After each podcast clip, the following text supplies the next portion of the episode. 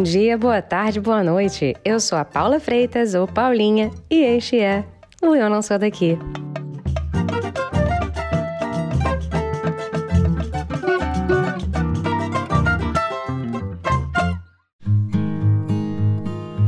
Treze mil quinhentos e vinte e um quilômetros é a distância em linha reta entre Sydney na Austrália e o Rio de Janeiro no Brasil.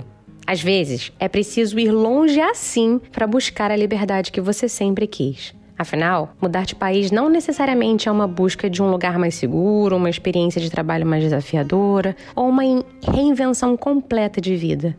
Pode ser apenas uma busca incansável por si mesmo. O que não te contam antes da decisão é que achar a tal resposta para quem nós somos no exterior não acontece da noite para o dia. Ou sabe lá Deus quando acontece, né? Eu ainda estou procurando, por exemplo. A verdade é que a distância do nosso ninho nos traz dificuldades, nos traz saudade, nos traz culpa. Culpa por perder momentos preciosos com a família, por não participar do nascimento do filho da melhor amiga, por não ver o jogo do Brasil no bar da esquina com a galera da escola, por não ir naquela roda de samba que você tanto ama, culpa por não ter seguido a carreira escolhida anos atrás culpa por não falar mais a língua nativa no dia a dia, culpa por não poder andar de chinelo e ter que vestir casaco pesado e botas por seis meses durante o ano, culpa por não sofrer as consequências políticas no dia a dia como os seus estão sofrendo na terrinha há anos. É uma culpa sem fim por tentar ser feliz, por buscar um caminho próprio. A minha amiga e irmã, Carolina Altran, mora há mais de 10 anos em Sydney, na Austrália. Ela chegou no país sem conhecer ninguém, aos vinte e poucos anos, e ó, ela apenas tinha uma matrícula num curso de inglês. Eu revelo aqui para vocês três coisas importantíssimas sobre a Carol. Ela sempre foi extremamente responsável, ama sua família com todas as forças, mas desde sempre tinha alguma coisa, uma pulguinha no coração, sabe, por uma busca que nem ela sabia muito o que que era. Neste papo, ela revela pra gente como a sua decisão foi sem pensar no momento, como sente saudade dos pais e dos irmãos todos os dias de sua vida, como é difícil morar do outro lado do mundo por tantos motivos, mas como foi preciso ir para tão longe para se descobrir e se amar. Carol, seja muito bem-vinda ao Eu Não Sou Daqui. Finalmente a gente conseguiu! Finalmente, depois de muitos imprevistos técnicos, problemas de fuso horário, estamos aqui juntas hoje, na minha sexta-feira à noite e na sua sexta-feira de manhã. Com uma bela taça de vinho, porque é a parte mais. Graças a Deus. É pra relaxar um pouco. A Carol está bebendo porque ela está de noite. Eu não estou é bebendo é claro. de manhã. Não contem no meu trabalho que eu estou bebendo, não, viu? Você está tomando seu o quê? Chá café que você está tomando? Café, café. A pessoa Aí sempre estou... bebe café. Carol, eu te conheço há uma vida inteira, literalmente. Literalmente, eu acho que talvez você Verdade. seja a pessoa que está nesse podcast que mais me conhece e me conhece há mais tempo também. Então, estou aqui perigando por, essa, por essas águas.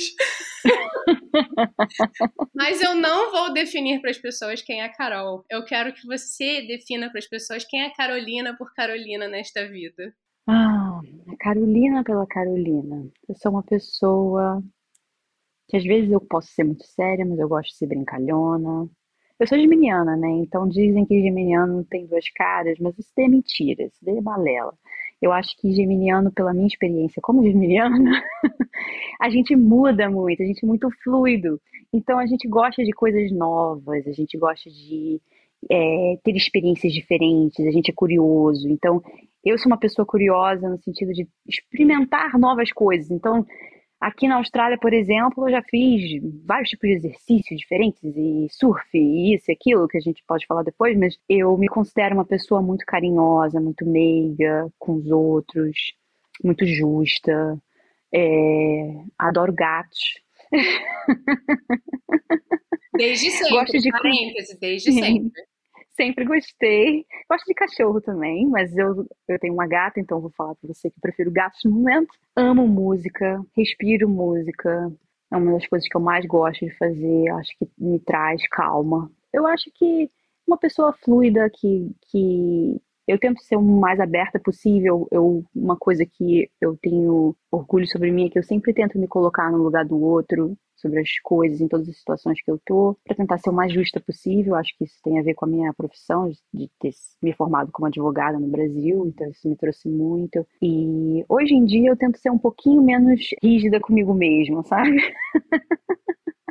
Mas assim, você tá aí há um milhão de anos na Austrália, em Sydney especificamente. Eu queria muito que você contasse, porque eu lembro muito do seu processo de sair do Brasil. Então eu queria muito que você uhum. contasse como é que foi esse processo, porque você se formou no Brasil, estava já empregada, se eu não me engano, e você uhum. simplesmente pegou um belo dia, claro que não é do dia para noite, mas você sempre teve uma vontade de sair. Uhum. Mas como é que foi esse processo, assim, depois de estar com uma vida relativamente definida no Brasil? Eu vim para a Austrália, eu tinha 24 anos. Então, eu, hoje em dia, quando as, as pessoas perguntam isso para mim, até aqui mesmo, Carolina, você veio sozinha? Como você teve coragem? Eu falei, eu fiz isso porque eu não sabia o que eu estava fazendo. Eu acho que se na minha idade hoje em dia, eu nunca faria isso. Eu acho que eu, eu não sabia o que eu estava fazendo. Paulinha, olha, vim para cá foi muito difícil e também muito fácil. Muito difícil no sentido financeiro e no sentido com a minha família. Eu levei dois anos juntando tudo que eu podia para pagar o curso que eu queria fazer aqui na época, que foi é, um curso que eu fiz na Universidade de New South Wales, que era específico de um inglês específico para advogados, que também foi tipo é, uma a minha desculpa de, olha aqui, pai, mãe, eu tô fazendo um curso que é para minha área. Aí meus pais, mais meu pai, na verdade, mas para quê? Você já tem inglês, você não precisa fazer inglês. Mas eu quero. Eu sentia uma necessidade de sair do país, de sair dali, que era uma coisa que era maior do que eu. Era uma. Eu acho que é simplesmente uma vontade de break free mesmo, de estar tá livre para mim mesma, para eu me descobrir, eu não ter nenhuma amarra. Na época eu não tinha consciência disso, hoje eu tenho. Então nada ia me segurar. Tanto que eu falei para ele: se vocês não quiserem me ajudar, eu vou de qualquer jeito, eu vou pagar isso tudo sozinha. e eu vou, porque eu quero ir. Aí meu pai falava, mas você não sabe o que você está fazendo, você vai para o outro lado do mundo. Ah, mas eu já fiz pesquisa e não sei o que. Realmente, eu pesquisei muito. Eu li tudo que você imaginar de brasileiros que moravam aqui, porque a gente está falando de 2012. Em 2012 não tinha Instagram nesse nível, não tinha grupos no Facebook de brasileiros em Sydney, brasileiros na Austrália direito. Não tinha. Não tinha um WhatsApp eficiente. A gente se falava pelo Skype com as pessoas. Eu acho que você falava, eu não lembro se eu usava WhatsApp. Eu vim para a Austrália com um celular Samsung daquele antigo que passava, que tinha uma propaganda da Yasmin Brunet, que passava por debaixo da porta. Eu tinha celular, cara. Eu vim com esse celular pra cá, eu acho. Tipo, só tinha o um joguinho da cobrinha no celular. Você pode imaginar. Então, zero tecnologia. Entendeu? Nossa! então, quando você pensa nisso, tipo assim, o que você está fazendo? Hoje em dia, quando você vai fazer pesquisa de intercâmbio, você vê vídeos no YouTube. As pessoas que moram, que falam sobre tudo aqui, filmando o que está fazendo, onde vai, onde trabalha, quanto ganha, o que faz, o que come, entendeu? Na minha época, era blog. Então eu li todos os blogs de todo mundo que você imaginar que morava aqui. E falando sobre como era trabalhar aqui, época de vir trabalhar. E eu, eu escolhi a Austrália porque quando. Por dois motivos. Motivo um, quando eu viajei com um grupo de amigas minhas para Florianópolis, a gente conheceu um grande grupo de australianos lá num hostel que a gente ficou. E eu me encantei por esses australianos, porque eles eram muito legais, enfim, e eu fiquei com a Austrália na cabeça. Aí esse foi um ponto um. O ponto dois foi que a Austrália permitia você trabalhar e estudar ao mesmo tempo os meus pais não estavam me apoiando no meu intercâmbio, ou seja, eles não iam me mandar dinheiro nenhum para eu vir para cá. Se precisasse, óbvio que eles iam mandar, mas eu queria vir sozinha, porque ah. eu vou sozinha, eu vou me manter sozinha. E aí eu escolhi a Austrália, fiquei entre a Austrália e Canadá, porque o Canadá também podia trabalhar. É, o Canadá o quê? Canadá frio danado. Eu sou carioca, eu vou é pra Austrália, surf e tal, é o que eu gosto. Você chega na Austrália, você sai do Brasil, achando que a Austrália é o quê? Surfistas, loiros maravilhosos e mulheres loiras maravilhosas andando para lá, canguru andando na areia, esse tipo de coisa, que é o que você lê no Brasil sobre a Austrália, né? Chega aqui não é nada disso. Cheio de asiático, para tudo quanto é lugar. Você acha assim, meu Deus, estou na Austrália, estou na China. É, na, na, parte mais principal da cidade. Mas que é um choque cultural muito grande quando você chega. Mas voltando lá, quando eu comecei a me organizar. Então escolhi a Austrália. Aí trabalhei dois anos, na época eu ainda estava estudando na faculdade, terminando a faculdade, fiz o AB, tudo antes de vir para cá. Juntei meu dinheiro todo, paguei o curso e fiz um caixa para vir para cá. Meu pai me deu de presente, eu pedi, ah, vocês me dão de presente de aniversário a passagem. Até hoje, Paulinha, ele fala, esse foi o pior presente que eu já te dei porque depois desse você nunca mais voltou. Coitado meu pai, me dá até dó, mas assim, para ele foi para eles é muito difícil até hoje, né? Mas para mim foi a melhor coisa que eu já fiz para mim, porque me tirou da bolha que eu vivia. Não que eu tinha, eu tinha uma vida ótima, eu amo minha família, eu amava, amo meus amigos, sinto muita saudade, mas quando eu vim para a Austrália, minha cabeça abriu assim de uma forma que eu não tenho como descrever. E vim. E aí eu vou descrever esse, esse momento de vinda. a gente foi pro, pro, pro hospital Cruz Credo, pro aeroporto. Meu voo era de madrugada, tinha um monte de conexão, né? Porque a Austrália é longe pra cacete. E Carolina faz uma conexão. Rio, São Paulo, São Paulo, Chile, Chile, Sydney.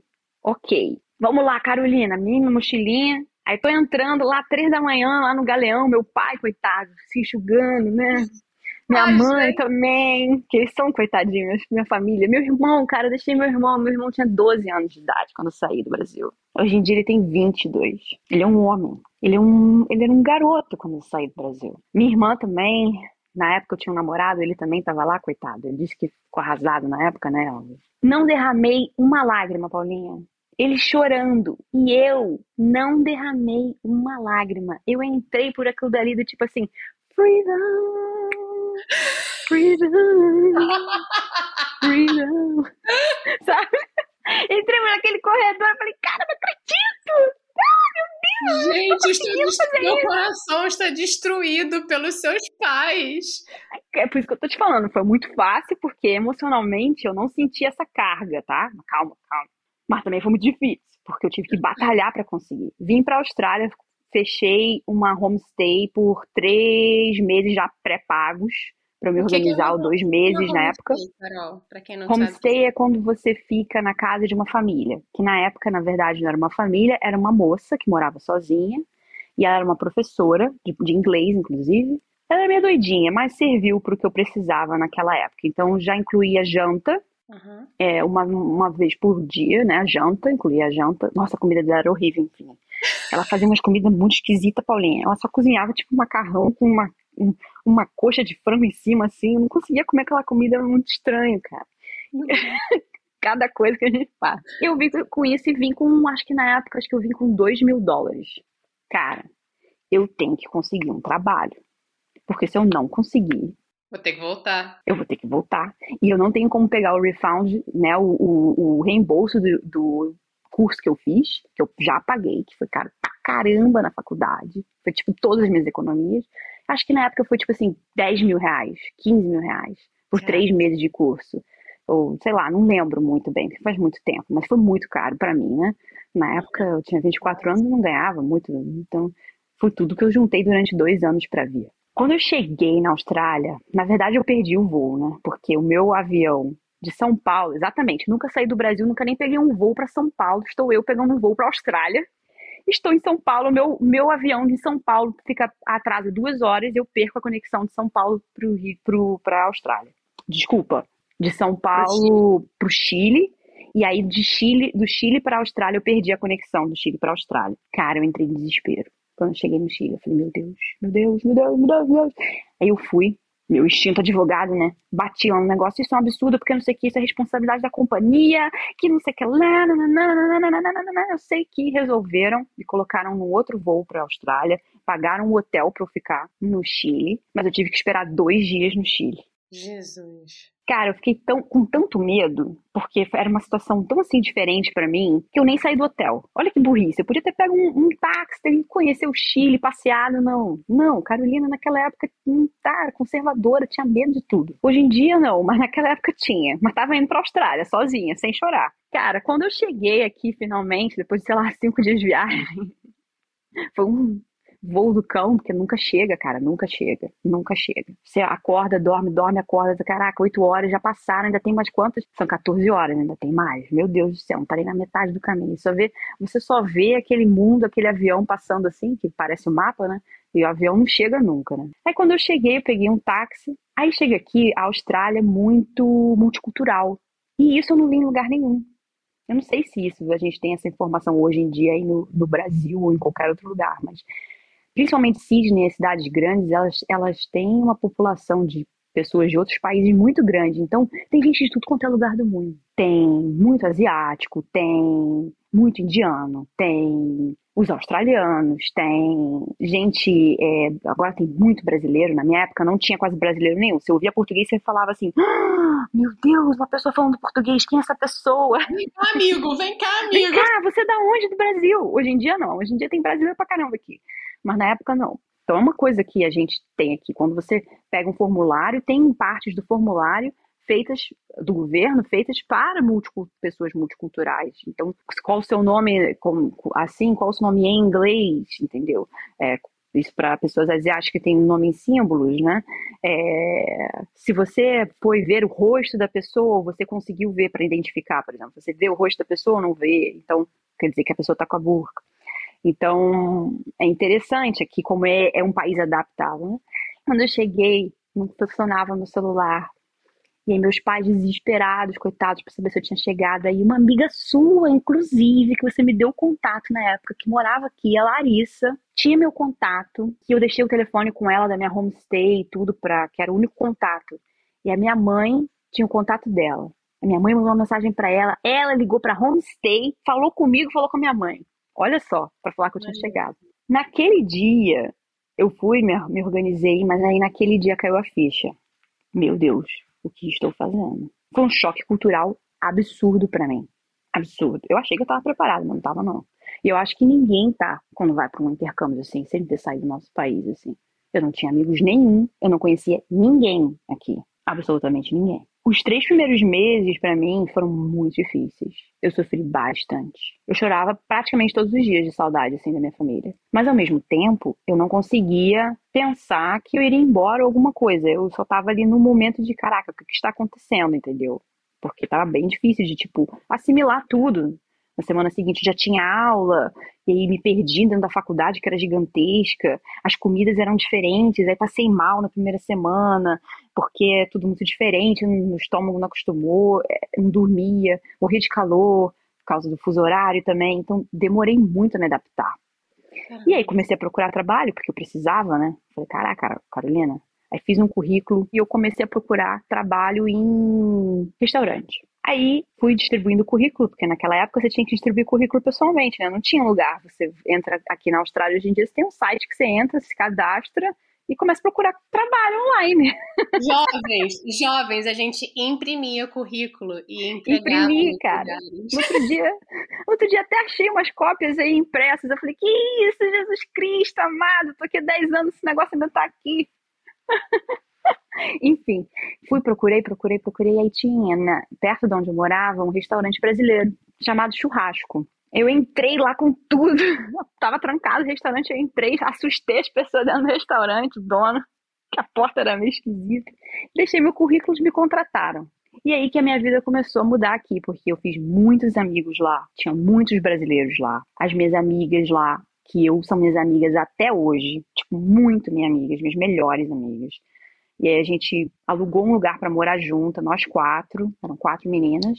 A gente virou uma família, assim. E aí eu comecei a experiência na Austrália, de trabalhar, servir carne num restaurante. Então, servir carne, como assim? Cara, foi a melhor coisa que eu fiz, porque eu acho que todo mundo deveria trabalhar no restaurante uma vez na vida. Todo mundo, na minha opinião. Porque você aprende a lidar com o público e você valoriza quem está do outro lado porque é uma pessoa como você. Com certeza. Não faz diferença nenhuma.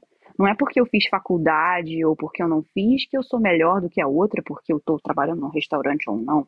Eu estou trabalhando. E no início eu trabalhei bastante, porque eu precisava me sustentar, eu queria juntar um pouco para poder renovar o meu visto. Já estava pensando em renovar o visto, viajar um pouco e renovar meu visto por mais seis meses, né? E aí as coisas foram mudando. A gente foi conhecendo as coisas, vai perguntando. Se, fosse, se você fosse, se eu fosse resumir assim, foi um momento assim, foi uma curva de puta que pariu, puta que pariu, o que que eu fiz no início, que aí depois você começou num ai meu Deus, agora eu preciso arranjar emprego, teve um momento de desespero. Carolina, aí... acorda aí, minha filha. Chora uma semana e agora vamos, trabalha, minha filha, porque senão não vai dar. Mas depois fluiu. Depois fluiu. Fluiu, fluiu. Fluiu bem. Eu trabalhei no churrasco por três anos. Desculpe, dois anos. E aí, no último ano, em três meses eu virei supervisora do restaurante, então já fazia bookings. É porque o inglês era bom, já vim com, já vim com inglês bom. A maioria dos brasileiros que vinha para cá vinha para aprender inglês. Gente, vinha para aprender inglês na Austrália, é difícil, cara, porque as pessoas aqui têm um inglês muito difícil de entender. Ah, Ainda mais que a gente, a gente aprende inglês americano no Brasil. Então é muito, né? Os americanos falam como ah, water, enquanto aqui é water. é a mesma palavra, mas é diferente. As duas palavras são água. E tem umas palavras diferentes. Ah, ah serviette. What's serviette? Ah, napkins. That's what he means. Eu não nem sei. Quando você fala, sabe? Então, você, até você pegar, vai pegando. Mas o que me facilitou foi que eu já tinha inglês. Então, eu vim para desenvolver. E meu inglês fez... Que era o meu objetivo, né? Teoricamente, né? Meu objetivo real era aproveitar um pouco e ser livre. Hoje em dia eu sei disso. Na época, não. Na época era aprender inglês. Cara, mas ser assim, livre para mim, na verdade, né? Não, não ser livre para, sei lá, era ser livre para mim mesmo, para eu estar comigo mesmo. Eu sentia muito essa necessidade mesmo. É. E já se passaram nesse nesse trelelê aí, já se passaram 10 anos. Você hoje uhum. é uma cidadã australiana, oficialmente. É, finalmente, esse ano só que eu peguei a cidadania. Já sou residente já desde 2017, mas a cidadania eu demorei a aplicar porque eu ficava assim, ah, não quero ser cidadã australiana não, eu sou brasileira, pô. Nunca vou ser australiana.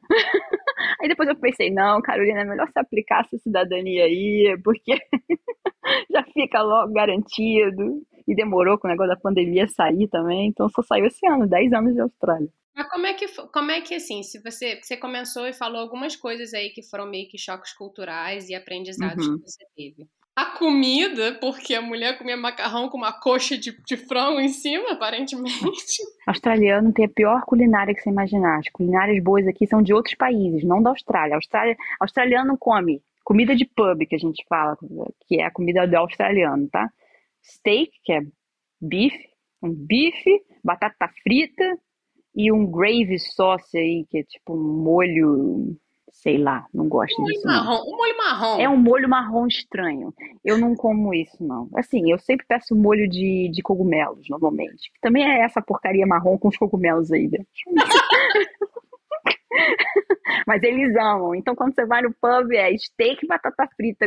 Ah, e o que eles amam também é o frango empanado super que eles amam quando você vai no pub é ou é, ou é o bife ou é o frango. É o frango, é, tipo peito de frango, empanado com batata frita ou com purê de batata. Eles chamam de chicken parme. Parme. Aí se é você é tipo mesmo. É tipo um frango parmegiana. Isso. Isso, é a frango parmegiana, isso mesmo. Eu esqueci. Que, acho que, meu Deus, é. É igual frango parmegiana.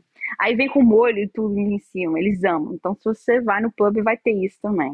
É, cada coisa gigante, não sei nem como consegue comer aquilo tudo, um prato gigante. Mas essa é a culinária deles. Eles gostam muito também de pai, que é tipo uma.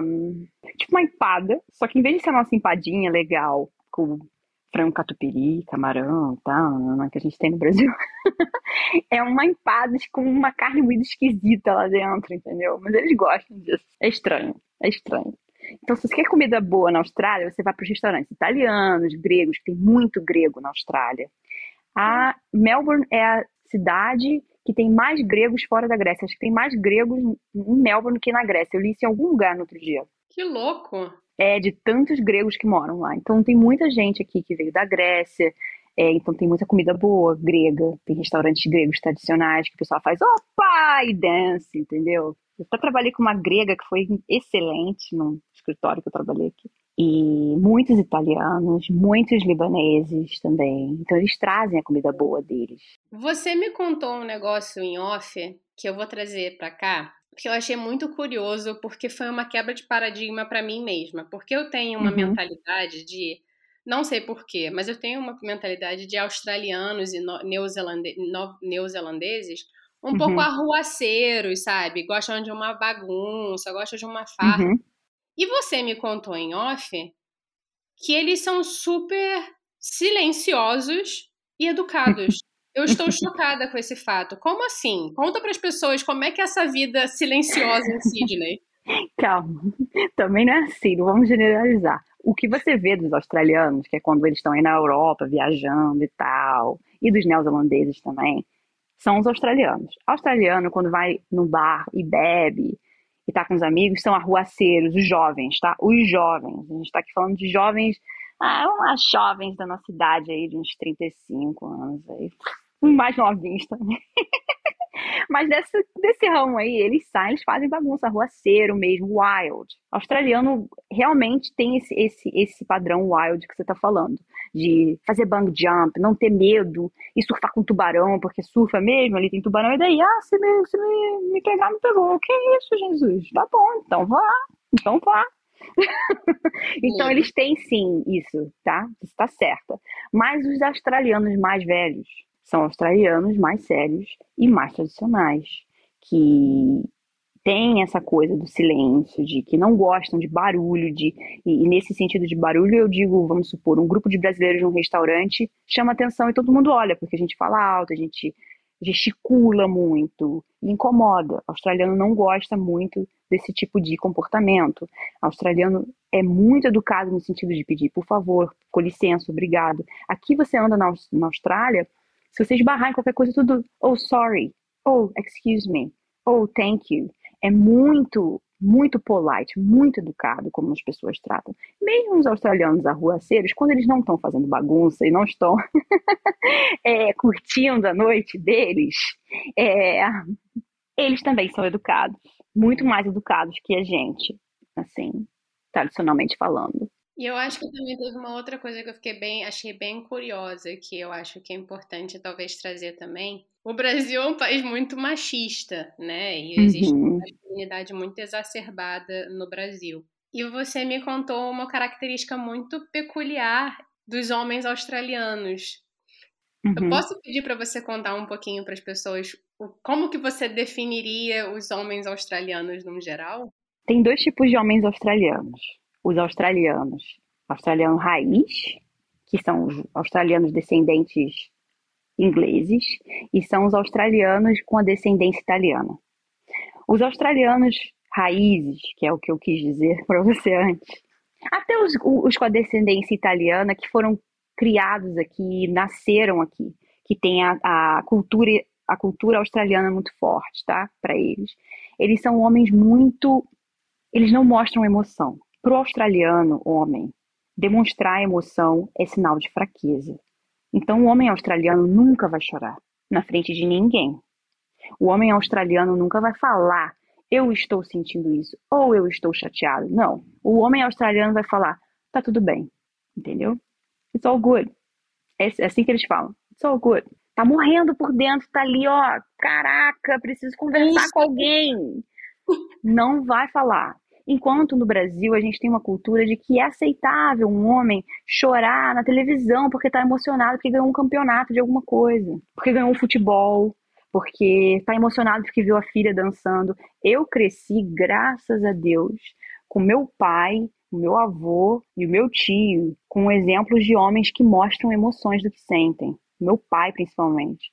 Meu pai sempre foi um homem muito forte, mas muito emocional, é, muito emotivo.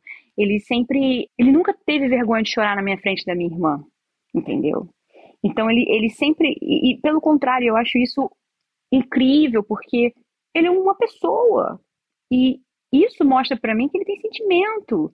E mostra que, pô, meu pai, ele ficou emocionado porque eu tava dançando balé, não sei aonde, ele, eu lembro dele sempre, entendeu? Emocionado. Aqui na Austrália, o homem não pode mostrar esse tipo de emoção. Por exemplo, o homem, o, os homens com os homens no Brasil, quando a gente vai encontrar um homem com outro, assim, tipo assim, encontra no bar, vai dar, oi, cara, e aí, tudo bem? Você dá aquele aperto de banho, meio, meio que dá um abraço, assim, dá aquele tapa nas costas um do outro. Não dá beijo, mas dá aquele tapa nas costas, tipo, ó, carinho e tal. Os homens se abraçam, pô, cara, que isso? Se precisar aí da sua ajuda, daí a sua força, não sei o quê. A gente é mais aberto. Australiano, eles apertam a mão. O meu ex, por exemplo, a gente chegava na casa dos pais dele, o pai dele era muito sério. Então ele falava assim, ele falava, ele dava dois beijinhos, porque eu não tava nem aí, né? Eu sempre abraçava todo mundo, dava beijo, e eles se acostumaram com isso, eles gostavam. E acho que eles aceitavam porque eles sabiam que era da minha cultura isso. Sempre, eu sou uma pessoa muito carinhosa, mas ele apertava a mão do meu, do meu ex-parceiro. E eu observei durante o meu tempo aqui na Austrália que isso é muito comum. Tanto que, eu não sei se você sabe disso, mas eu vou trazer aqui uma, uma informação. A Austrália é um dos países com maior índice de suicídio do mundo. Acho que está em segundo lugar do mundo. E a maioria é homem. Caramba. O índice de, de depressão na Austrália é muito grande, muito alto. Porque as pessoas não conseguem, não sabem lidar e expressar elas não podem, mulheres também, mas os homens principalmente, não pode, eles não podem expressar o que sentem. Eles não conseguem se abrir com ninguém. É muito da cultura. Então isso é muito triste. Eu acho que o que eu gosto muito da nossa cultura é que a gente é muito carinhoso um com o outro, independente do de ser homem ou de ser mulher. Então a gente traz isso, esse carinho com as pessoas à nossa volta né? Eu lembro quando eu fui com meu ex pro Brasil, ele ficou que nem um pinto no lixo, porque ele recebeu tanto carinho da minha família, mas assim, tanto, tanto, que eu nunca vi ele tão feliz. Eu juro pra você. Ele ficou muito feliz de receber carinho, tipo, do meu pai abraçar ele. Tipo, acho que ele nunca recebeu um abraço de um, uma figura paterna, entendeu? Então isso é muito legal, sabe? Agora, eu acho que nós somos pessoas e pessoas são feitas de sentimentos. A gente muda durante o dia de acordo com o que a gente sente. Então, se a gente não consegue expressar para nós mesmos o que a gente sente, a gente acaba virando um vaso vazio, né? De uma certa forma, né? Suprimindo quem nós realmente somos, porque a gente não aceita o que a gente está sentindo e não aceita expressar para o mundo, seja isso bom ou ruim. Com certeza. Eu vou hum. dar um passo para trás e eu vou, e eu vou também falar de uma outra coisa, porque eu acho que você contou um pouco da sua saga para chegar na Austrália, né? E, e uhum. viajar do Brasil para a Austrália, eu acho que é um desafio porque é muito longe. Mas você mesma falou que quando você chegou aí, não tinha, não tinha WhatsApp, não tinha um smartphone, você não tinha internet, ligação de inteiro urbano era uma coisa insana de cara. Sim. Então, como é que foi assim para você Carolina, 24 anos, permanecer na Austrália sem ter o contato da família, sem ter o contato dos amigos, porque para você sempre foram coisas muito próximas na sua vida, né? Extremamente difícil, Paulinha. Eu tô aqui há 10 anos, eu digo que eu só entendi aceitei assim comigo mesma que eu realmente queria ficar aqui depois de 3 para 4 anos que eu tava morando aqui. Porque nos três primeiros anos eu sentia falta, assim, num nível que, vou ser bem honesta, que quase todo domingo eu chorava de saudade da minha família. Porque eu me sentia culpada de não estar lá, entendeu? Pra minha família. Eu, eu sentia muita culpa de ter deixado a minha família para buscar a minha vida. Então demorei muito a entender que a saudade é normal, acostumar com a saudade. Demorei muito a aceitar que isso era o que eu queria também, entendeu? Uhum. E falar, caraca, pô, é o que eu quero, eu quero morar aqui, eu quero construir minha vida aqui. Então eu tenho eu, eu tô feliz aqui. Entendeu? Então eu tenho que parar de me culpar por estar vivendo minha vida, porque não é justo, né? Claro. Eu dei um passo muito grande para mim de vir sozinha e construir tudo que eu construí sozinha. Eu gosto do meu estilo de vida aqui. Se eu voltasse para o Brasil agora, eu não ia ter o mesmo estilo de vida que eu levo aqui. Então isso eu não ia ser feliz. Qual a diferença, se você pudesse contar assim, qual a diferença do estilo de vida que você acha que você teria no Brasil e que você tem na Austrália hoje? Acho que o estilo de vida que eu levaria no Brasil ia ser mais controlado pela sociedade em si, porque eu tô aos olhos da minha família, o que é aceitável perante a minha família, e isso no sentido de tudo, tá?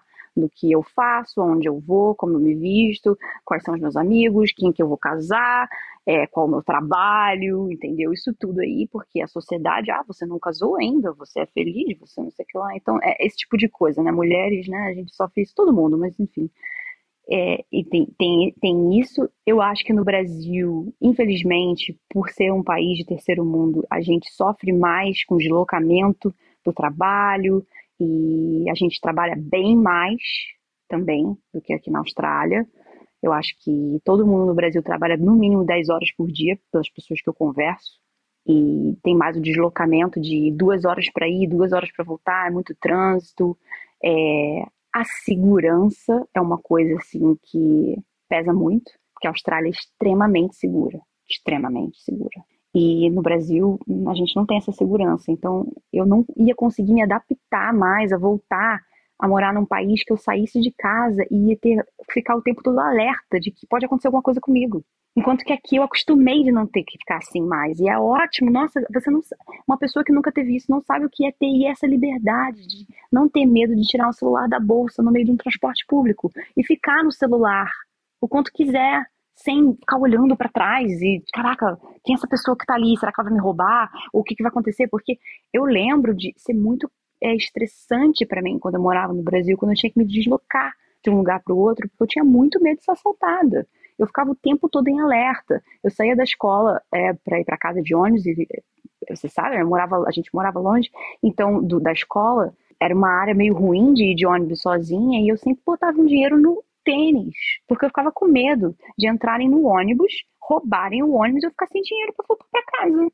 Então eu tava sempre com uns 20 reais ali, 50 reais. Quando eu contei isso para os meus colegas de trabalho, eles ficaram horrorizados. Sério? Aham, uhum, porque aqui é tão seguro que as crianças pegam um ônibus sozinho para ir para escola, criança de 10 anos de idade. Elas são muito mais independentes desde jovem também, porque pode ter essa segurança. Então acho que a, a segurança pesa muito, eu acho que para todo mundo que mora fora, que mora num país seguro e vai falar isso para você também, eu acho que a segurança pesa, mas o estilo de vida da Austrália é um estilo muito mais layback do que o estilo do, do Brasil. A Austrália é, tem um equilíbrio mais com você ter um, uma, uma qualidade de vida e trabalhar, ganhar bem. Então, vamos supor, é aceitável você na Austrália. Ah, vou trabalhar mais tarde, mas eu vou surfar e depois eu vou trabalhar. Muita gente faz isso aqui. Acorda às 5 horas da manhã, vai surfar, depois vai trabalhar. Muita gente. E ninguém a, é mal visto por isso. Não, não, não. Ou, ah, posso sair mais cedo porque vai ter um swell, amanhã eu, amanhã eu compenso. É comum, depende da empresa que você trabalha, não é toda empresa que é assim, óbvio, tá? E toda a área, claro. Mas, cara, é, tem uma flexibilidade maior aqui. Uhum. Tipo, você trabalha para o governo aqui, por exemplo, você ganha flexi hours, que significa o seguinte: se eu trabalhar 10 horas, era para trabalhar 7. Então, as horas extras que eu trabalhei, as 3 horas extras que eu trabalhei, vão para um banco de horas, que eu posso tirar quando eu quiser. Entendeu? Então, a qualidade de vida que você constrói é melhor. Para você ter uma família, para você ter tempo para você também, sabe? O que, o que é aceitável. Então, esse eu acho que é o principal motivo que que eu não ia voltar. Claro que o Rio de Janeiro também traz um pouco da, de se cuidar, que isso aqui é muito forte, principalmente aqui em Sydney, tá? A cidade maior. E onde eu moro, eu moro, eu moro perto de Bondi, que é tipo a Ipanema, né, do Rio de Janeiro. Então, é muito assim, é praia e as pessoas se cuidam muito. Mas tem muito uma cultura de se alimentar muito bem, eu vejo que aqui na Austrália a gente come muito mais saudável do que no Brasil.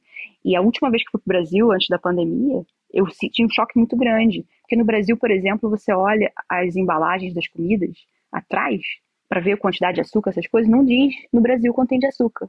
Diz que contém, mas não diz quanto tem. Aqui na Austrália é lei, tem que dizer quantas gramas de açúcar tem por quantidade e por 100 gramas de cada produto. Então você faz uma compra consciente do que você está comprando a qualidade dos alimentos é melhor do que no Brasil. É, você vai num restaurante aqui, as opções de comida saudável são muito maiores. No sentido assim, comida saudável não é só salada, eu digo comida legal, gostosa, mas saudável. No Brasil tudo tem creme de leite, queijo, é, é, sabe? Então, tipo, é muita gordura, muita coisa frita. Então, Não que isso seja uma coisa ruim, mas é um estilo de vida diferente, entendeu? Que é o que eu adoro, eu adoro essa comida, eu morro de saudade, eu amo a comida brasileira.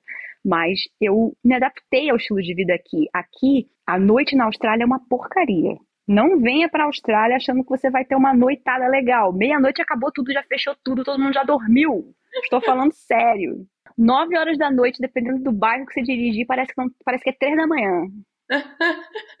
Juro. As pessoas aqui dormem cedo. Eu durmo nove e meia da noite.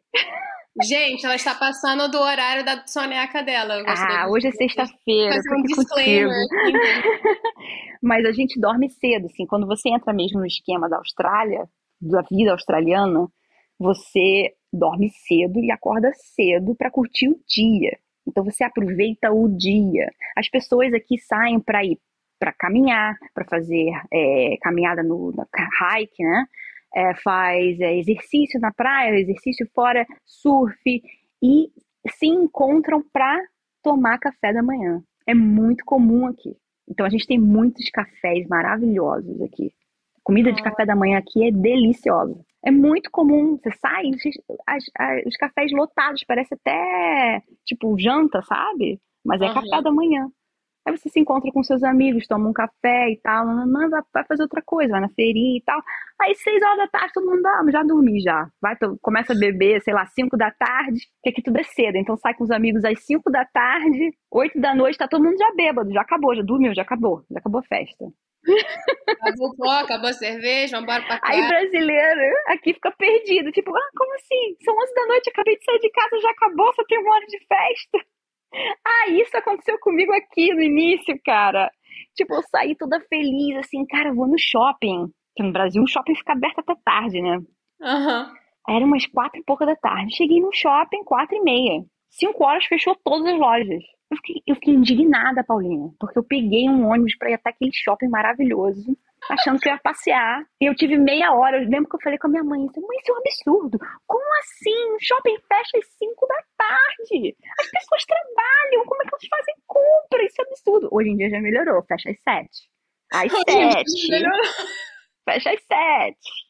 Algumas lojas ficam aí até tarde, mas aí são lojas diferentes. Não tipo loja de departamento que vende tudo, assim. Tipo, tem uma loja que fica aberta até tarde, que é o o amor dos brasileiros chama Kmart, que você entra lá, é impossível você não comprar nada, porque é tudo um dólar praticamente. Os mercados também ficam abertos até tarde. Os mercados para fazer compra mesmo para casa, até 10 da noite estão abertos. Carol, não posso terminar esse papo sem te perguntar uma coisa que não tem nada a ver com comida. Mas eu acho que uma das, um dos motivos que eu queria muito trazer você, porque eu, eu acompanhei muito esse seu processo, assim, de, como disse você, de inconsequência, né, de sair do Brasil sem saber o que estava fazendo. Você mencionou aí que você saiu do Brasil, você tinha um namorado, você uhum. foi para a Austrália e você teve um relacionamento muito longo com o seu ex-marido, né? Uhum. E, mas eu acho que nesse processo todo, eu queria que você contasse como é que você se descobriu e você descobriu o amor próprio nessa jornada, sabe? Como é que a Carolina foi descoberta, autodescoberta?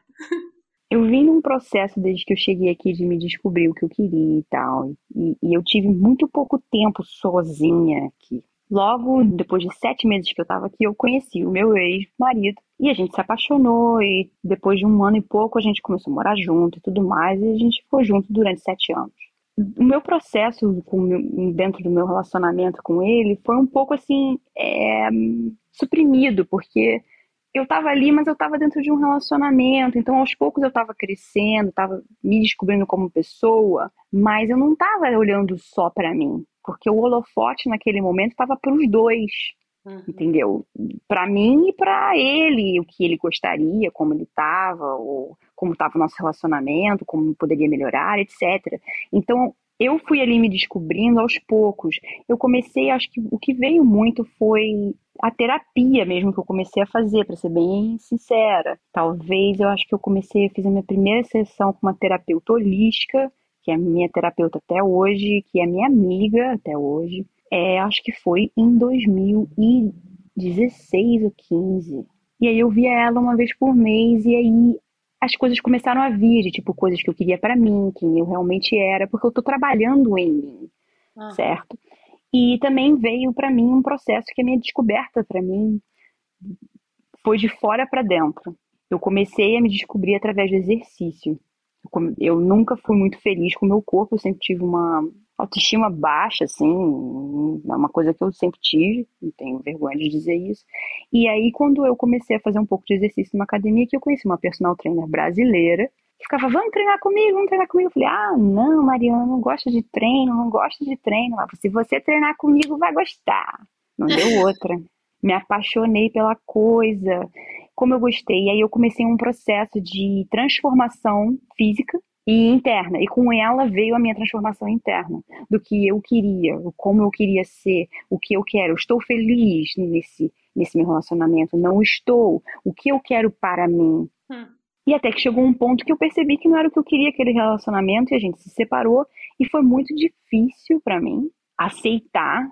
Eu acho que eu fiquei uns três anos na batalha tentando fazer com que o relacionamento desse certo, dos sete anos juntos embora ele seja uma pessoa maravilhosa, a gente não terminou brigado nem nada, mas a gente queria de coisas diferentes na vida.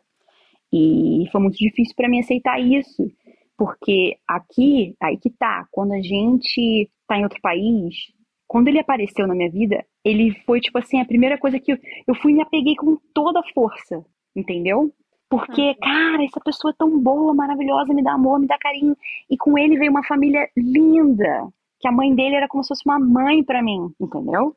Então, eu abrir mão disso foi muito difícil, porque era minha família, era tudo que eu conhecia, era meu porto seguro. Então, foi muito fácil você, quando sai de um país, você se apegar, assim, porque você está muito frágil emocionalmente. Você, você não tem o seu apoio da família. Talvez, se eu tivesse com o apoio da minha família, eu não teria namorado assim tão rápido com ele, ou talvez sim, eu não sei. Mas eu acho que o fato de você estar tá solo contribui muito por você é, querer ter alguém. E como eu sempre tive um namorado antes também, eu nunca fiquei muito tempo só. Então, naquela época, eu achava que eu tinha que estar tá ali. Eu nem, na verdade, a gente, quando está apaixonado, a gente nem pensa em nada, né? A gente está apaixonado e pronto. Hoje em dia, depois de muita reflexão, eu vejo esse tipo de coisa do passado. Mas aí a minha transformação começou começando a olhar para dentro. Por que, que eu estava tão insatisfeita? O que me trazia essa frustração, essa e eu fui fazendo muita terapia holística, participei de vários círculos das mulheres aqui que a gente tinha, que foi maravilhoso, grupos de brasileiras incríveis que moram aqui, que ajudam outras brasileiras a se descobrir como mulheres, a ser fortes sozinhas como mulheres. A gente tem uma rede de apoio incrível aqui, com esse grupo e fui a alguns retiros espirituais, né, que a gente fala de retiros espirituais, mas na verdade são retiros assim de auto de auto é, autoconhecimento, né? Não descobrimento, meu Deus, Carolina. Misturando as palavras. De auto, autoconhecimento, porque você vai e você fala mais de filosofia, da vida, você tem um círculo de discussão. E aí você começa a se entender melhor e, e crescer como pessoa. E aí fui, fui, fui. E eu fiquei solteira durante três anos, agora eu tenho outro namorado, mas foi a melhor coisa que eu fiz para mim, porque durante esse tempo aí eu entrei com tudo. Então eu continuei com a minha terapeuta holística lá. Foi a Carol se redescobrindo o que ela gosta e quem ela, o que, quem ela é. E eu sou múltipla. Essa é a questão. Ao mesmo tempo que eu sou séria, advogada, tô lá no trabalho, pá, eu também sou essa pessoa doidinha que tá aqui com você conversando, rindo, entendeu? Falando aí, pulo de uma coisa para outra, conversa, entendeu? Espontânea. Gosto de, de ver coisas novas, de, de, de experienciar a vida, entendeu? E é isso que eu tô me permitindo aqui. Eu me permito fazer o que eu tô com vontade, sabe? No, sentido de, poxa, eu quero daqui a uns anos, quando eu olhar para trás e falar, caraca, realmente vivi. Vivi mesmo, sabe? Eu não quero passar pela vida, sabe? E eu percebi que durante muito tempo eu tava passando pela vida.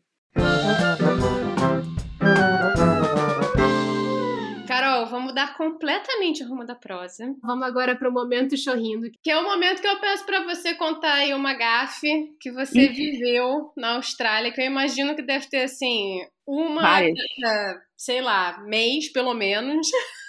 Inclusive ontem teve uma que eu vou contar. Vai, continue. O que mais você quer saber? Por favor, conte pra gente, então, o que aconteceu ontem? Cara, eu recebi uma mensagem ontem da advogada que trabalha comigo no escritório. E ela falou: Ah, Carol, vou chegar mais tarde no escritório hoje. é, quer dizer, vou sair cedo do escritório hoje por volta de meio-dia e meia, porque eu tenho um ball. Eu li aquilo. Ball. B-A-L-L. De bola, de bola. É, aí tipo assim, mas só quando eu li aquilo dali, eu, eu, li tão rápido, porque eu tava no carro, eu li aquela mensagem quando subiu, que eu pensei assim, a Jennifer tá indo para um ball. Um ball de dançar. Ah, você entendeu um baile de gala! Sim, sim, sim, sim, sim. Eu achei aquilo muito estranho, né? Aí eu achei, eu ouvi aquilo, eu li aquilo, eu cheguei no escritório, eu trabalho com uma outra brasileira, que é muito minha amiga, e falei, Giovana, a fulana vai pro ball hoje. Aí ela, ball? Ball de quê? Dos barristers, dos outros advogados, né? Falei, só pode ser, porque ela tem sempre coisa, né? É, importante, né? Tem alguma coisa no calendário dela? Ela falou, não tem nada no calendário dela. Eu falei, tá, não tem problema. Quando, quando ela sair, eu movo o meu carro pra ela sair, porque tem um negócio no escritório que a gente para lá, tem que um sair pra ela poder, por isso que ela me avisou. Aí deu meio de meia, ela entrou lá na minha sala, e aí, Carol, eu vou sair. Eu falei, tá bom, tô indo lá mover o carro. Aí desci, movi o carro, voltei, ela tava se trocando na, no, no banheiro. Aí vejo ela saindo com roupa de basquete. Aí, cara, eu falei, você tá indo pro jogo, pra jogar basquete? Que ela joga basquete toda semana. Ela, tô. Aí eu, cara, aí eu, você não vai acreditar. Eu tô falando pra todo mundo que você tá indo pro baile. Aí ela, o quê? Gente, falou pra todo mundo, contou pro escritório inteiro. Não, pra quem, pra quem tem que saber que ela vai sair, que vai atender telefone, tipo assim, né? Dar recado pra ela, né?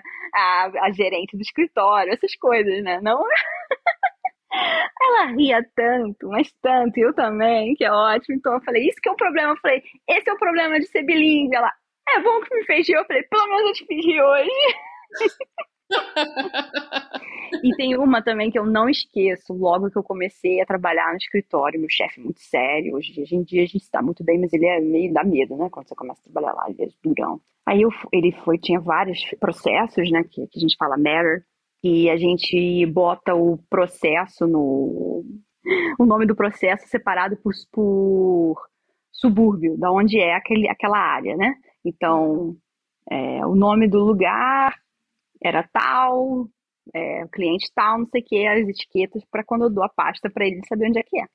Aí entro na sala dele, com licença, aqui está a pasta que você pediu de bully. Ele olhou para mim, abaixou assim os óculos, olhou para mim. Da onde, Carolina? Aí eu falei, bully. Aí ele começou a rir, eu falei, não é bully? Aí ele, bulai, Carolina, bulai. Porque Ai, aqui tem os nomes. Mas não, mas é porque os nomes, os nomes aqui são diferentes. Por exemplo, a gente lê o nome da praia daqui do lado, que a gente chama, se escreve B-O-N-D-I. Se a gente lê em português, Bondi. Uhum. Mas se fala em inglês australiano, Bondi. Bondi? Bondi. Não seria Bondi? Não. Bondi. Então, te pega, exatamente, te pega várias pronúncias. E tem muitos lugares aqui que são nomes aborígenes. Ah. E aí você lê aquilo você fala assim, nunca vou conseguir pronunciar essa palavra. Mas tem, tem umas coisas ler, bem diferentes. Tem que ler aborígena muitas vezes? É, é como se fossem nossos nomes indígenas, então vem, é bem estranho. Por exemplo, tem um que é complicado até de escrever, eu nem sei quantos M's e O's e L's tem nessa palavra, toda vez eu tenho que olhar ver se estou escrevendo uhum. certo que é uma área chamada Wulumulu. É W-O-O-M-O-L-L-O-O. Eu falei, gente, que isso? É gênio, é demais para mim. Tem que, é difícil, tem que aprender sabe? inglês e aí você tem que aprender inglês australiano. Sim, 100%. 100%. Bora agora então, Carol, de bate-volta, que é o momento bate-volta, que é quando eu faço a Marília Gabriela com cara de sexta-feira, cansada.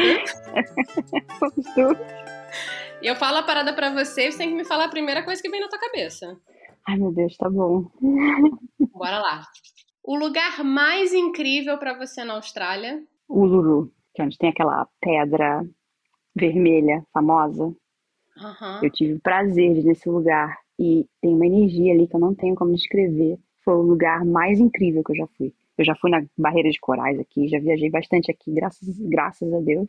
Mas igual a grande pedra que eles chamam, né? The Great Rock, uhum. não existe. A energia que tem ali aborígena é uma coisa impressionante. É muito bonito. Foi o ponto sol mais lindo que eu já vi. Agora essa agora vai ser muito difícil para você. Backstreet Boys ou NSYNC? Ah, Backstreet Boys. Come on. Você até parece que não me conhece. Fomos ao show dos Backstreet Boys juntas, pulamos de mãos dadas, vendo Nick Carter dançando lá de longe, lá no Maracanã. Compramos camisa e tudo com a cara deles. N5 nada. Adoro N5, adoro Justin Timberlake, mas, pô, Backstreet Boys.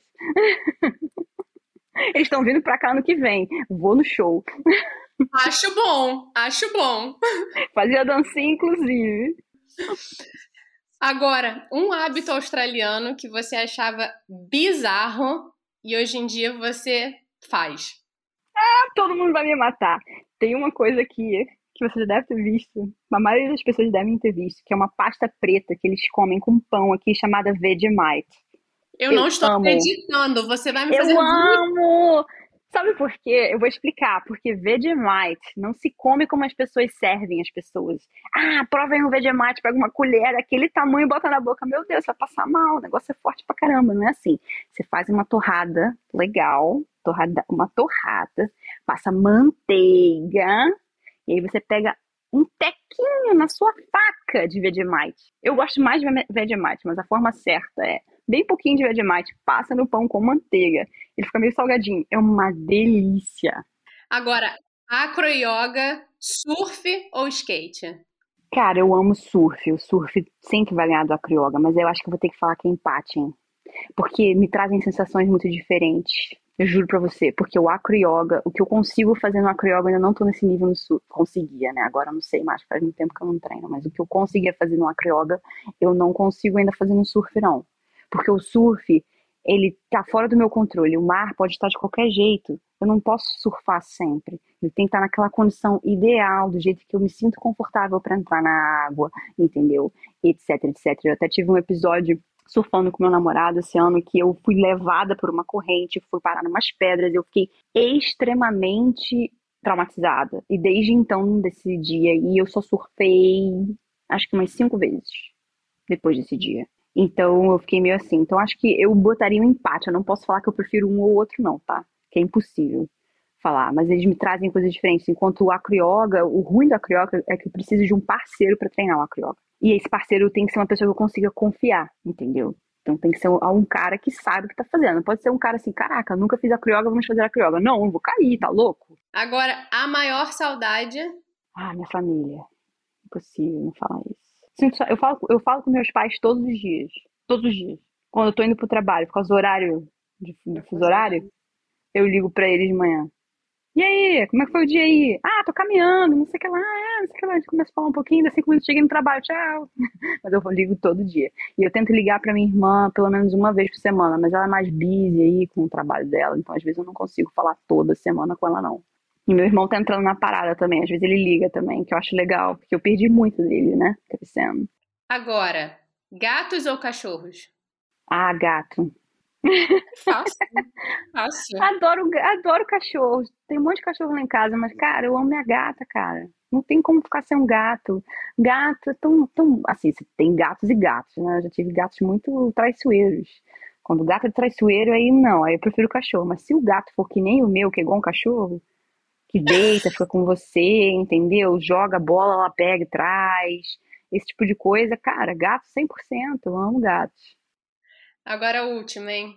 Um sonho australiano. Sonho australiano. Eu acho que se eu puder colocar para você como eu gostaria de ter minha vida aqui, seria um sonho para mim é ter uma casa perto do mar, que eu possa acordar e estar tá ali perto e fazer minha caminhada na areia se eu quiser à tarde, depois do trabalho ou de manhã, que eu gosto muito de fazer isso. Ter uma qualidade de vida boa para mim, com um equilíbrio entre o trabalho e o meu tempo para mim mesma e para minha futura família, se eu vier a ter filhos um dia, que eu ainda não tenho.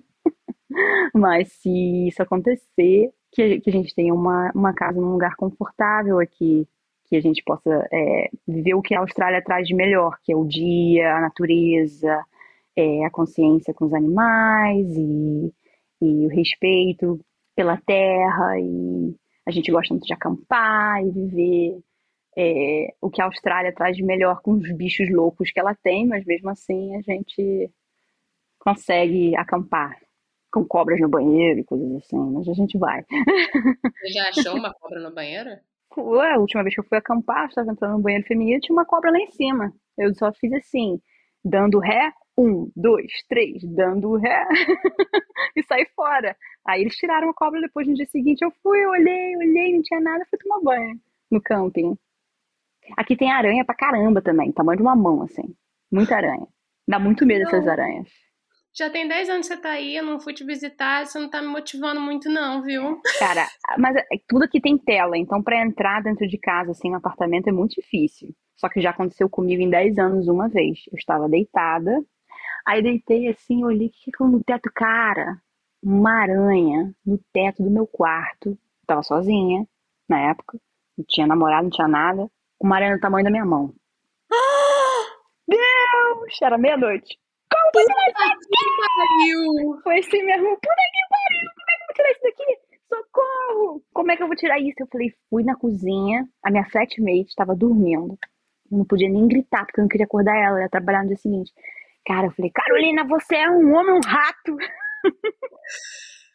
Mora sozinha na Austrália, agora aguenta. Foi assim mesmo, eu, eu, eu falando pra mim mesmo.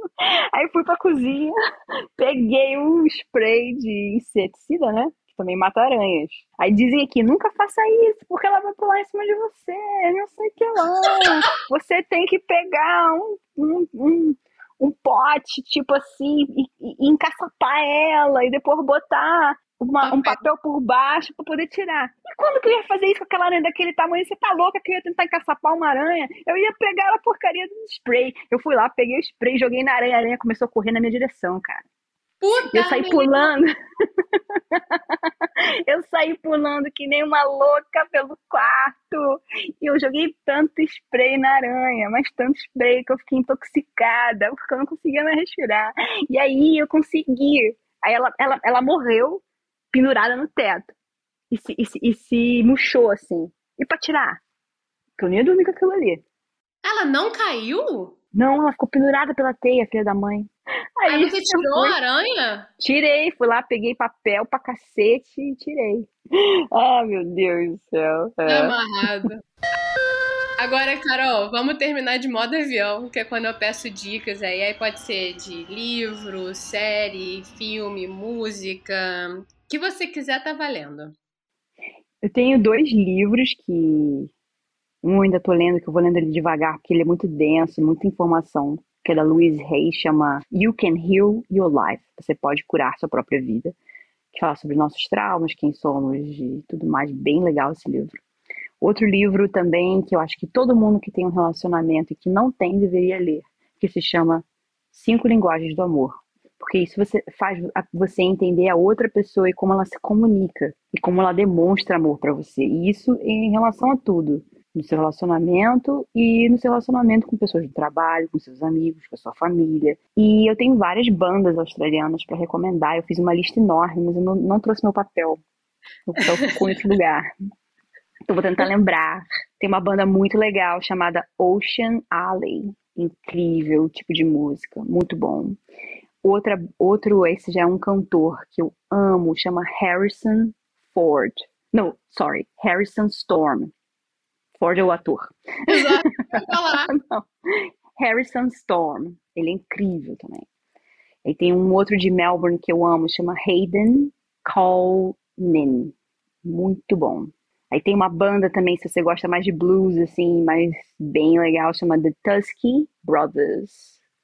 The Tusky, The Tusky Brothers. Incrível. Muito. Ah, excelente.